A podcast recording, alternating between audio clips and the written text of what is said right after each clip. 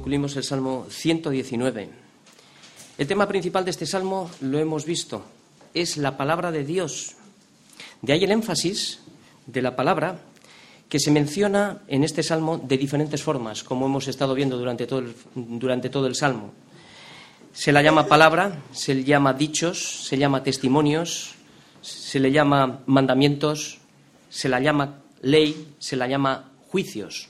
Son 176 versículos que se mencionan en este salmo y 175 veces en 22 estrofas que se repiten la palabra en estas formas que acabo de mencionar.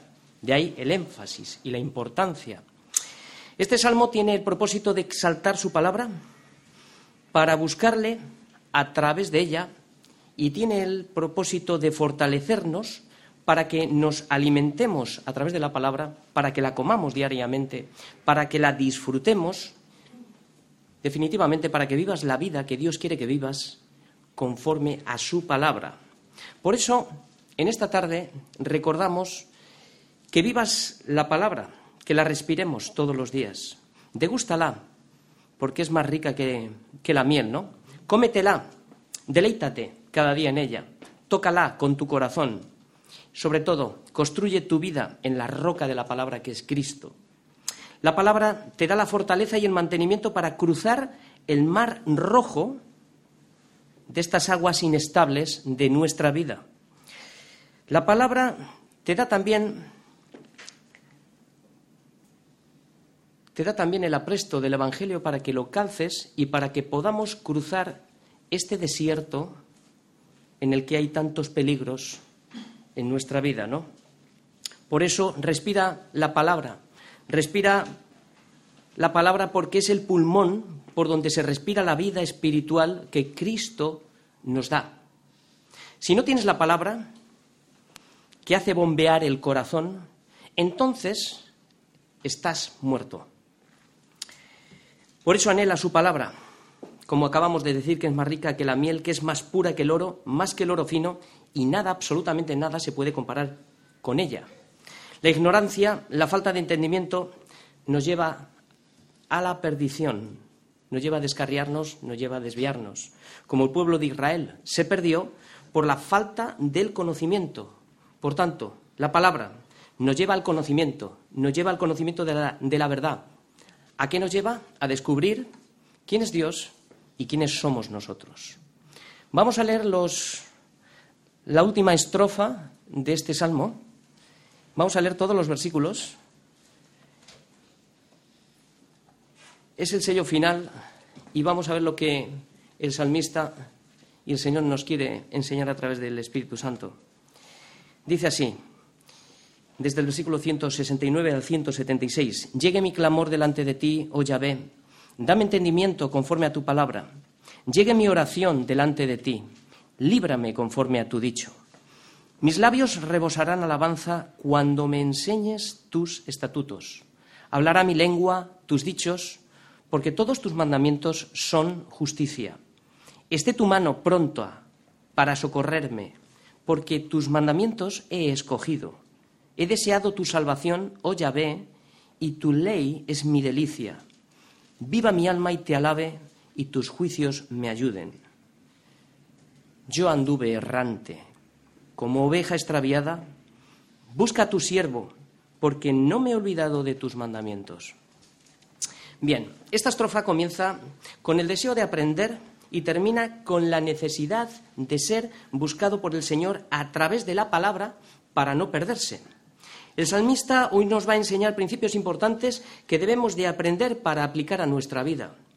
Hoy vamos a ver de nuevo cómo late el corazón de David, cuáles son sus deseos, sus emociones y sus sentimientos. Para formar el corazón que Dios quiere que tengamos hay que ajustarlo continuamente a la palabra, porque hay que estar, como acabamos de oír, reformándose continuamente por nuestra condición. De la misma manera, que un mecánico ajusta el motor de un coche viejo para que la carrocería no suene, así el Señor quiere ajustar nuestro corazón a su palabra para el buen funcionamiento. ¿Cómo lo va a ajustar hoy? A través de la oración, pidiendo al Señor lo que vamos a ver ahora. Aquí vamos a ver el esquema. Dice así, enséñame, Señor, para librarme. Esta es nuestra primera petición en los versículos 169 y 170. Segundo, vamos a ver otra petición de oración, enséñame, Señor, para adorarte. Versículos del 171 al 172. Otra petición, la cuarta petición, socórreme, Señor, para hacer tu voluntad. Del versículo 173 al 175. Y finalmente vamos a ver el último versículo, que es Búscame, Señor, como me buscaste ayer. Versículo 176. Por tanto, el salmista comienza esta última estrofa pidiendo ser enseñado en la última estrofa, como si fuera nuevo en la escuela de, la teología, como si nunca hubiese sido enseñado, como si nunca hubiese sido perseguido o afligido. Las siguientes citas que os voy a enumerar son una panorámica de los peligros a los que ha estado enfrentados el salmista durante todo el salmo, para que nos demos cuenta de cómo, a pesar de todo, vuelve a pedir entendimiento. Versículo 23 dice, principios también perdón, príncipes también se sentaron y hablaron contra mí. Versículo 25, abatida hasta el polvo está mi alma. Estaba en desesperación. Versículo 51, los soberbios se burlaron mucho de mí. 61, compañías de impíos me han rodeado. 85, los soberbios me han cavado hoyos. 95, los impíos me han aguardado para destruirme. 109, mi vida está de continuo en peligro. 110, me pusieron lazo los impíos. No me abandones a mis opresores. 121. Líbrame de la violencia de los hombres. 134. Príncipes me han perseguido sin causa. Fijaos, ¿dónde estaba? ¿Qué peligros? Y sigue pidiendo entendimiento, ¿no? Además de todo esto, no ha dejado de perder enseñanza y avivamiento en todo el Salmo, como lo hemos estado viendo. Reconocer que ha sido bueno para él, en el versículo 71 decía que ha sido bueno haber sido humillado. ¿Para qué? Para que aprenda tus estatutos. Si la palabra no le hubiera enseñado a través de las pruebas, hubiera perecido. Por eso el título de hoy, Señor, búscame, como me buscaste ayer. Salmos 119, del 169 al 176. Oye, ¿cómo nos busca? Pues a través de la enseñanza de su palabra es como comienzan estos primeros versículos que ahora vamos a ver.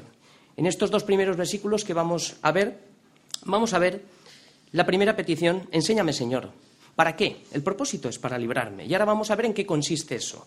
Leemos los dos versículos, el 169 y el 170, que dice así, llegue mi clamor delante de ti, oh Yahvé, dame entendimiento conforme a tu palabra, llegue mi oración delante de ti, líbrame conforme a tu dicho. Lo primero que observamos en la actitud del salmista es la dependencia total de Dios y el deseo de seguir siendo enseñado por Dios mismo. David primero clama para que su oración llegue a Dios, porque si lo que pedimos no está conforme a su voluntad, es que ni siquiera te oye. David pide dos cosas. La primera, entendimiento y ser librado. Que un principiante pida entendimiento, creo que es normal. Pero seguro que a algunos no les parece tan normal que alguien ya maduro y experimentado en pruebas después de todo lo que hemos leído siga pidiendo entendimiento. En realidad, en realidad este es el verdadero entendimiento y lo que nos hace crecer, lo que nos hace crecer para mantener la vida, la vida espiritual, que como base es la vida de humildad, para que no nos despistemos y no se nos olvide que somos polvo. En estos versículos David reconoce su incapacidad autónoma de enseñarse a sí mismo para ser librado de las persecuciones a las cuales ha estado enfrentado continuamente. Él sabe cómo Dios le ha librado de todos sus enemigos, buscándole a través de la palabra, enseñándole a dominar cada situación. Por eso cuando oramos pidiendo al Señor que nos enseñe, lo primero que estamos haciendo, ¿qué es? Estamos reconociendo nuestra incapacidad. Y segundo, nuestra actitud de humildad al reconocer nuestra incapacidad para ser enseñados. ¿Cuántas veces en vez de orar para que el Señor me enseñe cómo manejar la situación, oramos solo por el problema y pasamos por alto el propósito del aprendizaje a través de la prueba? Lo que David está pidiendo es que el Señor Primeramente le dé entendimiento, ¿para qué? Para que pueda tener dominio de la situación. Líbrame conforme a tu dicho. No tanto que le quite el problema, sino que le libre del problema. Y esta liberación se produce cuando recibimos el entendimiento. Es cuando tenemos el dominio de la situación.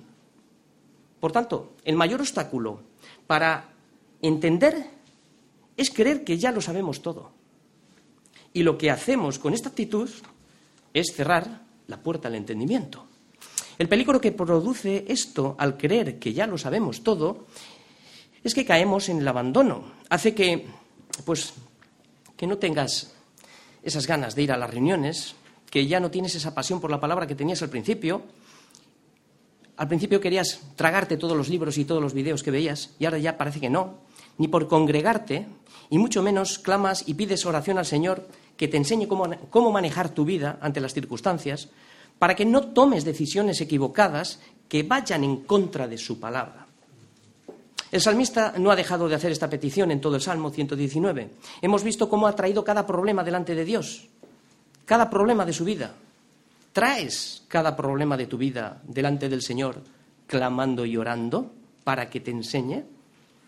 David no quiere hacer nada en su propia opinión, sino que presenta el problema y pide capacidad para dominar el problema. Creo que más de uno de los que estamos aquí hemos pasado por esta escuela de aprendizaje de las pruebas y sabemos que es la única manera de aprender. Por eso ahora sabemos lo que antes no sabíamos. Lo que antes no entendíamos, ahora lo entendemos. ¿Pero cómo? Después de la prueba. Antes no. Antes creíamos, ¿qué creíamos? Pues creíamos que éramos ricos en nuestra propia opinión. ¿Qué me vas a decir tú? Que nos habíamos enriquecido por nuestra propia capacidad y nuestra fuerza en nuestra juventud, pero llegará un momento que nos hacemos mayores. Y pensábamos que de ninguna cosa teníamos necesidad. ¿Para qué necesito a Dios si tengo todo lo que quiero? Cuando en realidad éramos esclavos del pecado y estábamos arrastrados por la corriente de este mundo. Pero ahora, después de haber salido de la prueba, ¿qué nos pasa? Pues que ahora sabemos que las pruebas que antes no queríamos, que no las deseábamos y que jamás podríamos, pediríamos, ¿no? De una manera consciente, eran necesarias para llegar al verdadero entendimiento, que me quita el velo, que me cegaba y me descubre mi verdadera naturaleza, que es lo que soy yo y qué soy, un desventurado, un miserable, un pobre, un ciego y un desnudo. Que necesito que el Señor me busque cada día a través de su palabra para que me enseñe a obedecerla. Y es que todo el que tenga un corazón quebrantado y el deseo que el salmista tiene de ser enseñado por el Señor va a ser enseñado. Quizá no de la forma que a ti te gustaría, pero sí de la forma que necesitas. Y eso solo lo sabe el Padre. Eso solo lo sabe el Señor. Por eso a cada uno le da lo que necesita. Si reconocemos que carecemos de entendimiento, ya hemos aprendido algo muy importante en nuestra Iglesia, a depender de Dios y de la palabra de su gracia, que es la que tiene el poder para sobreedificarnos como el salmista. Y si te falta sabiduría, pídela a Dios. ¿Te falta sabiduría para tener dominio de la situación? Estamos viendo en David, ora y clama para que la oración llegue al Señor. Pero pídala a Dios, el cual da a todos abundantemente y lo da sin reproche. La Biblia no te va a dar una respuesta específica a los problemas de tu vida, pero te va a enseñar cómo aplicar su palabra a tu vida. Pero pide con fe, no dudando nada, esta es la actitud correcta para acercarse a Dios. Él responderá, claro que responderá, responderá a nuestras oraciones si oras así conforme a su palabra, como está orando David. La respuesta es que entiendas que es necesario pasar por la prueba para ajustar el corazón a la palabra. El Señor siempre responderá conforme a su palabra, no se va a salir del guion, siempre va a ser así. Y así ora David, líbrame conforme a tu dicho. La prueba de nuestra fe va a ser sometida a fuegos de persecución, a enfermedades, a padecimientos, a dolores. Sin los problemas nunca desarrollaremos el verdadero entendimiento para tener el dominio de la situación. Los problemas lo que van a hacer nos van a fortalecer el carácter. Además son el precio del crecimiento. Pero las buenas noticias a veces terminan debilitando nuestra carne. Por tanto, en toda petición siempre hay un espacio de tiempo y de silencio que es cuando Dios contestará.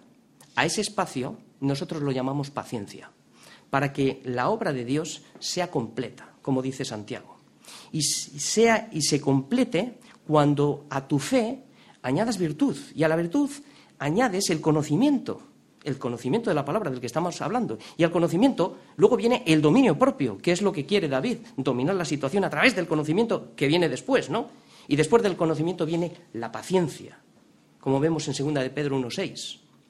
Quizá el problema todavía no ha desaparecido, pero tienes el conocimiento de la escritura que te da el dominio para dominio propio para dominar la situación, para que tengas paciencia y para que desarrolles un carácter completo sin que te falte cosa alguna, sin que nos falte la alabanza de nuestra boca, como vamos a ver ahora en los siguientes versículos.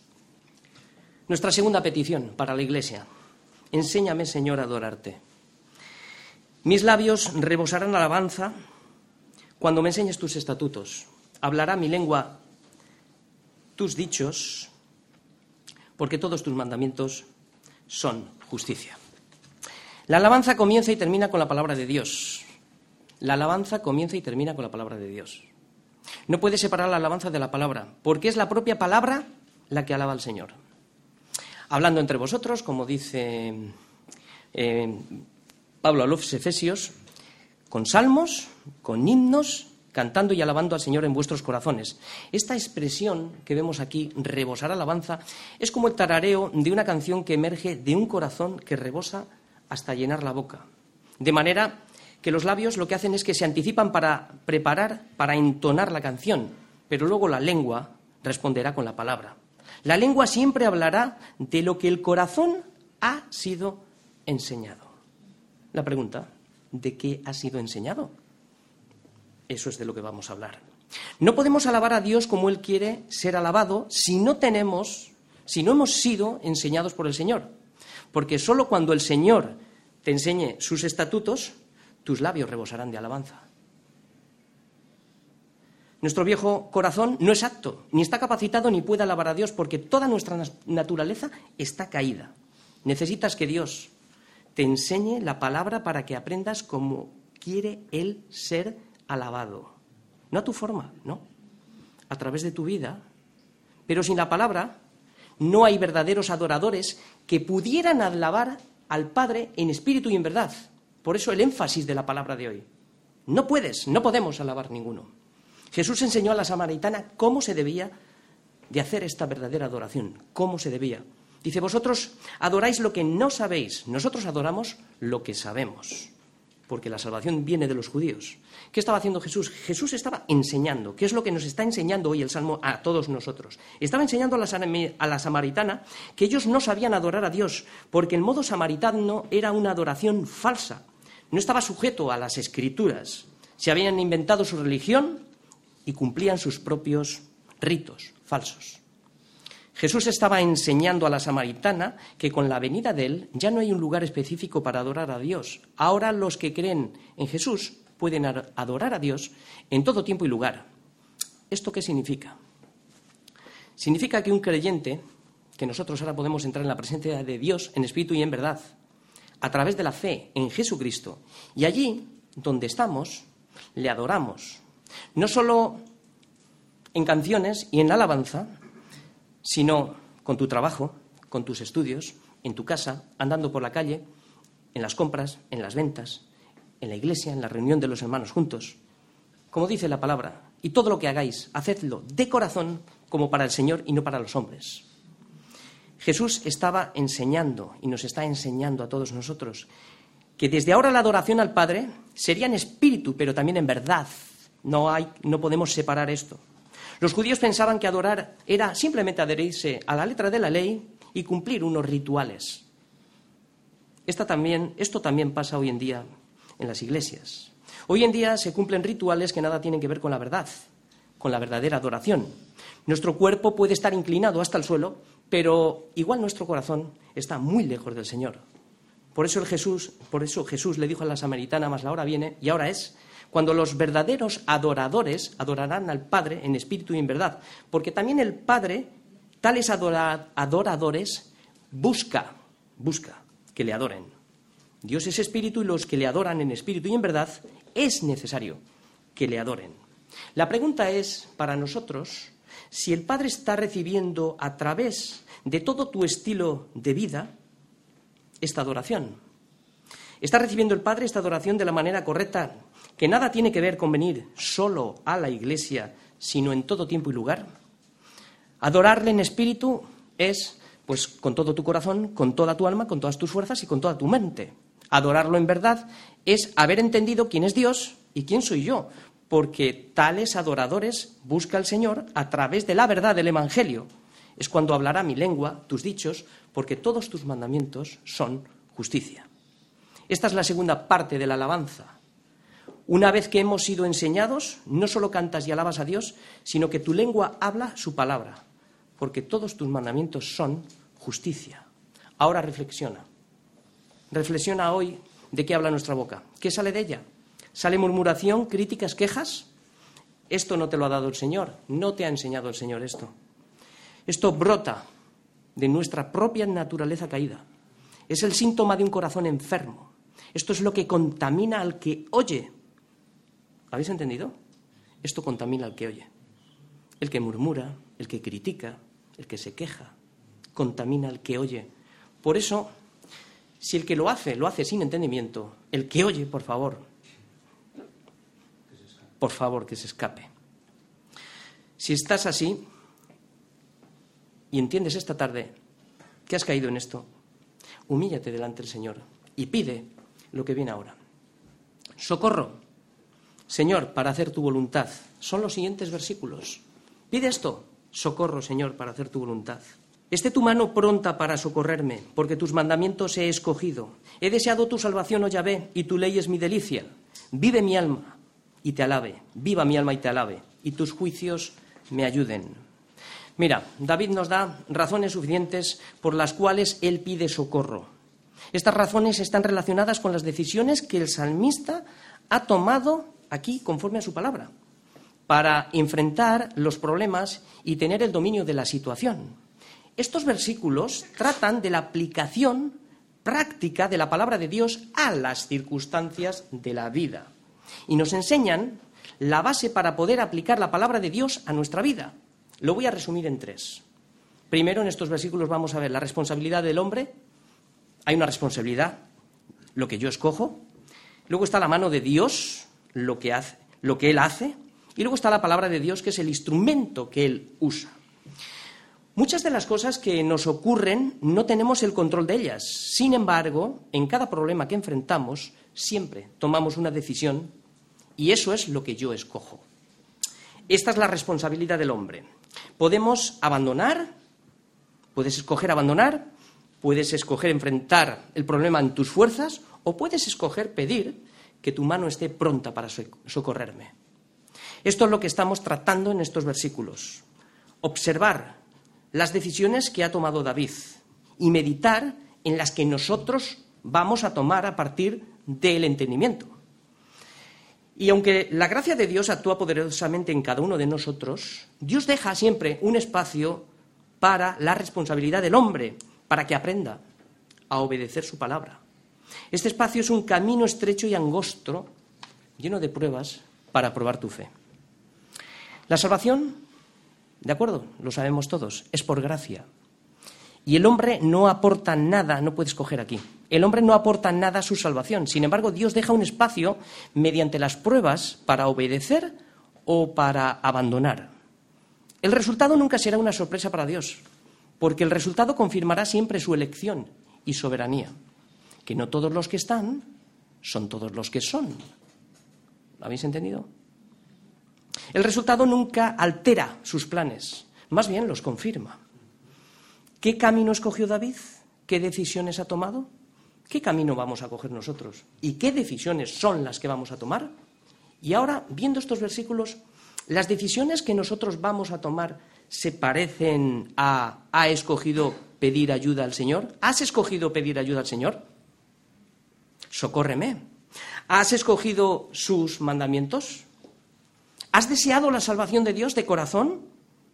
¿Has escogido la ley de Dios como tu delicia? Por tanto, si has hecho todo esto, has decidido alabar a Dios. Este es el carácter de la enseñanza que David ha recibido de todo el Salmo no se ha apartado de la palabra y de la oración clamando, orando y rogando. Algunas veces clama en las vigilias de la noche, como lo hemos visto en el, Salmo, y otras veces se anticipa al alba, como hemos visto en todo el Salmo. Su clamor a Dios es ser enseñado por Dios para que Dios tenga el control absoluto de su vida. Fijaros lo que dijo en el versículo 5. Ojalá fuesen ordenados mis caminos para guardar tus estatutos. Se pueden tomar otras decisiones. Puedes escoger abandonar como millones de personas que ya lo han hecho y no lo saben por causa de la ignorancia. O puedes volver a Egipto. David está rodeado de problemas, lo, hemos visto, pero no escogió quejarse ni enfrentarlos en su propia opinión. Esto es la capacitación de los santos, para que aprendamos lo que ha escogido David. ¿No? Él pidió al Señor tener conocimiento de la palabra para poder tener dominio de la situación, que consiste en lo que estamos viendo, en la aplicación práctica de su palabra, que es el resultado de tomar estas decisiones que acabo de mencionar.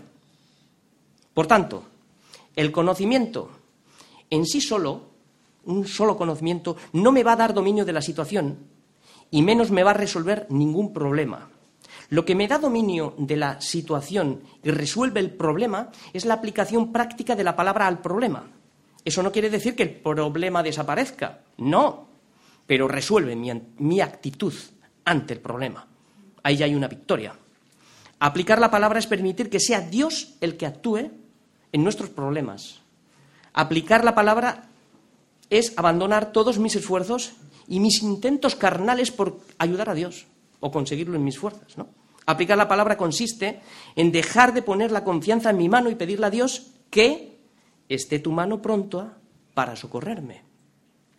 La pregunta que nos podríamos hacer aquí es, ¿qué tipo de ayuda es la que quieres que el Señor te dé y para qué? ¿Que te dé el trabajo que no tienes? ¿Que te sane de tu enfermedad? ¿Que te libre de la persecución? ¿O que resuelva cualquier otro tipo de problema que tengas?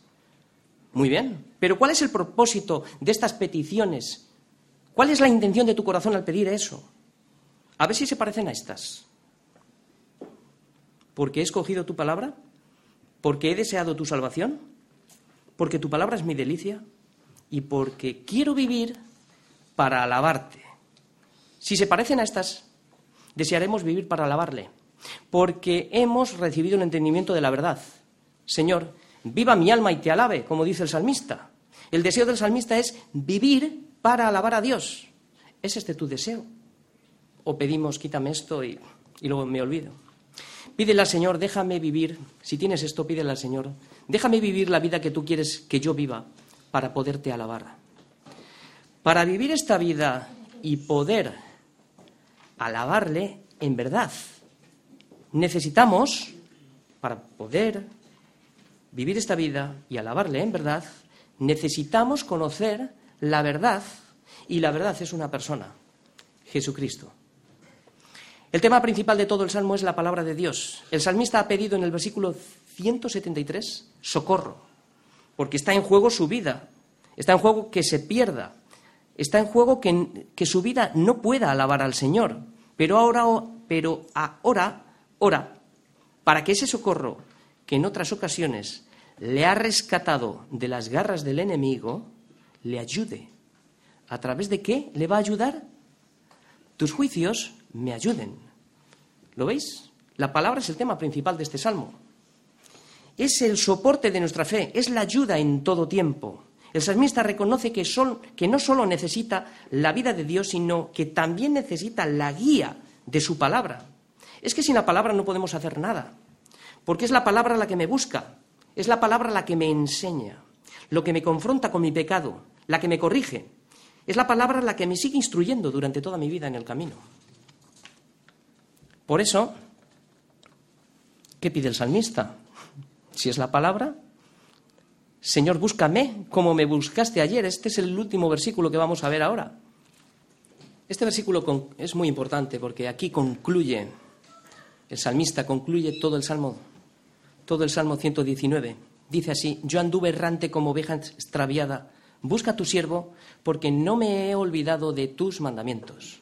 David termina el Salmo 119 con el último gran versículo que me ha hecho regresar a mí al punto de partida para que todos tengamos presentes lo que éramos, una oveja errante y extraviada, lo que somos ahora, una oveja rescatada de la boca del lobo, y la necesidad de que el pastor nos busque cada día a través de su palabra, para que podamos tener la dependencia continua del pastor para ser guiados, para ser guardados del sistema de valores de este mundo. David termina recordando y confesando lo que ha sido su vida en este versículo. Él nos muestra lo que el Señor ha hecho. Esto es para nosotros. Nos muestra lo que el Señor ha hecho también a nosotros, en cada uno de nosotros, en nuestra vida. ¿Qué es lo que ha hecho? Pues nos ha rescatado como una oveja errante y extraviada. Creo que todos nos podemos mirar aquí. El punto de madurez de un cristiano es confesar y reconocer que yo anduve errante como una oveja extraviada. Esto es crecimiento espiritual. Sin perder de vista que nuestra tendencia es pecaminosa y de continuo hacia el mal, y nos podemos extraviar en cualquier momento.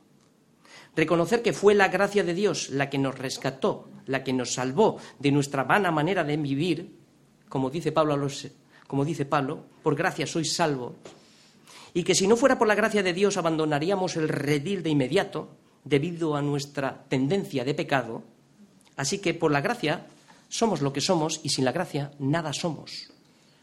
Muchos estarían pensando que el Salmo terminara ensalzando la madurez espiritual de, David, pero David termina el salmo regresando al polvo de la tierra.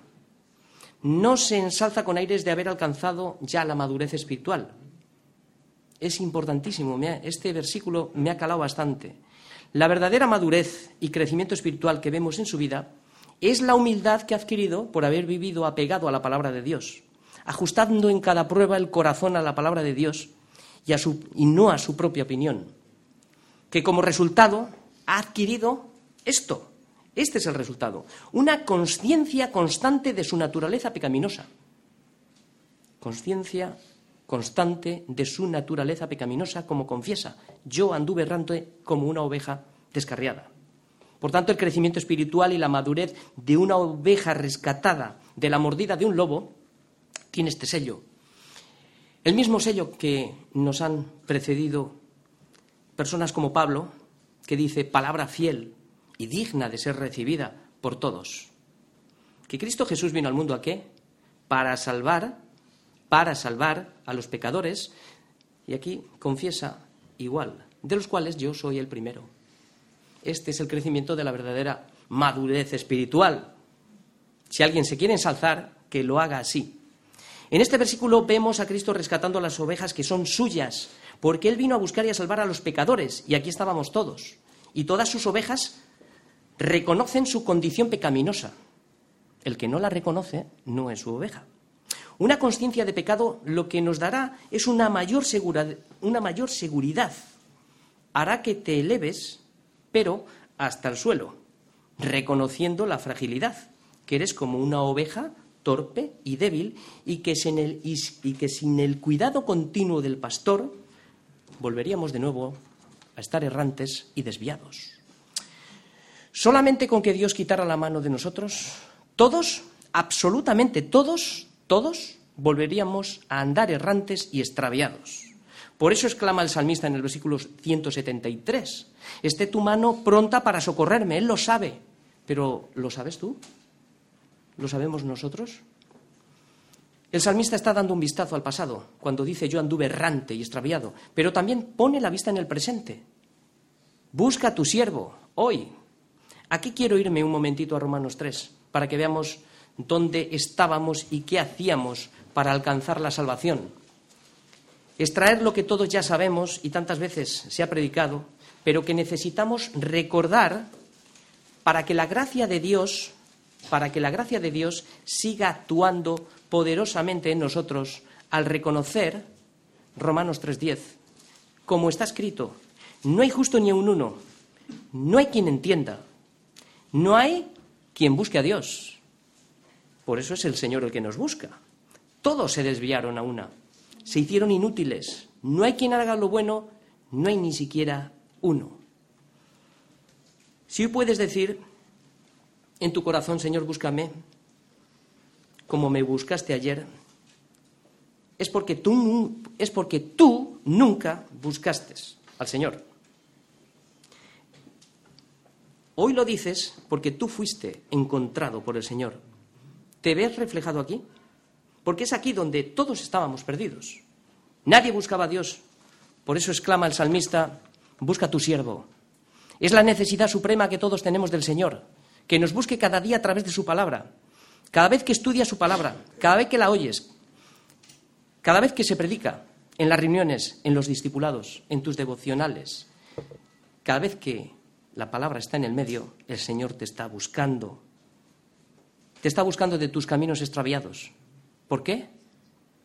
Porque puede que estés viniendo a la iglesia y sin embargo estar andando errante y extraviado en tu manera de vivir. Extraviado en tus pensamientos acerca de Dios, de quién es Dios. Extraviado en tu manera de pensar de ti mismo, quién eres tú. Extraviado en tus decisiones. Extraviado en que no quieres escuchar las advertencias de la palabra que cada domingo se predican extraviado en que no te has dado cuenta todavía de la fragilidad que hay en ti, que eres una oveja. Por eso ya no deseas la leche no adulterada. Y te has extraviado y lo que estás bebiendo es la leche contaminada del mundo. El, Señor también te busca. Te busca de otras maneras también, a través de las pruebas en el camino.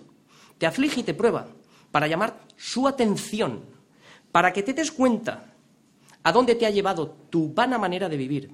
Él te prueba para la postre hacerte bien. El Señor ha permitido todas las cosas que te han pasado a lo largo de tu vida, para la postre hacerte bien. Por eso David dice, busca a tu siervo. ¿Cómo nos busca? Cuando la palabra se predica, está buscando sus ovejas, las que son suyas, y como Jesús dijo, mis ovejas oyen mi voz. La predicación, cuando se predica, es la voz de Cristo. Mis ovejas oyen mi voz y me siguen, me reconocen, me conocen quién soy, reconocen, tienen el oído para mi voz y mi palabra haya cabida en sus corazones. La palabra es el buscador de sus ovejas, no es el buscador de Internet. El modo y el medio como el Señor busca sus ovejas es a través de su palabra. Por eso si hoy oyes su voz, no endurezcas tu corazón, porque solo las ovejas que son suyas pueden oír y reconocer la voz del pastor. La sabiduría del mundo nunca encontrará a Dios. Como dice el Señor, en 1 Corintios dice, pues ya que en la sabiduría de Dios el mundo no conoció a Dios mediante la sabiduría, porque nadie buscaba a Dios, como hemos visto en Romanos, dice que agradó a Dios salvar a los creyentes. ¿Cómo? Por la locura de la predicación del Evangelio. Así nos busca. Cada vez que se predica la palabra de Dios busca sus ovejas. Por eso ahora no te extrañe que lo que convierta al pecador de su situación es la palabra. La única que tiene poder y autoridad para confrontarte de pecado, de justicia y de juicio. Esto es dar testimonio de la verdad. Lo que no convierte, lo que no confronta de pecado, de justicia y de juicio es predicar de mi testimonio. Como hace poco me dijo un amigo que alguien había predicado en su iglesia y se tiró toda la predicación predicándose a sí mismo. Predicar de mi testimonio es darme la gloria a mí mismo y no a Cristo. Yo no morí por los pecadores. Entonces, ¿cómo el pecado puede salvar vidas? Es imposible. Solo Cristo salva, solo Cristo rescata. No es de mí de quien yo tengo que hablar ni predicar. Debemos de dar testimonio de la verdad. Y el salmista dice que mi lengua hablará tus dichos. ¿De qué vamos a predicar? ¿De Cristo? ¿Por qué? porque Él es el que perdona todos tus pecados, no el testimonio de una persona. él es el que sana todas tus dolencias. Él es el que rescató del hoyo tu vida.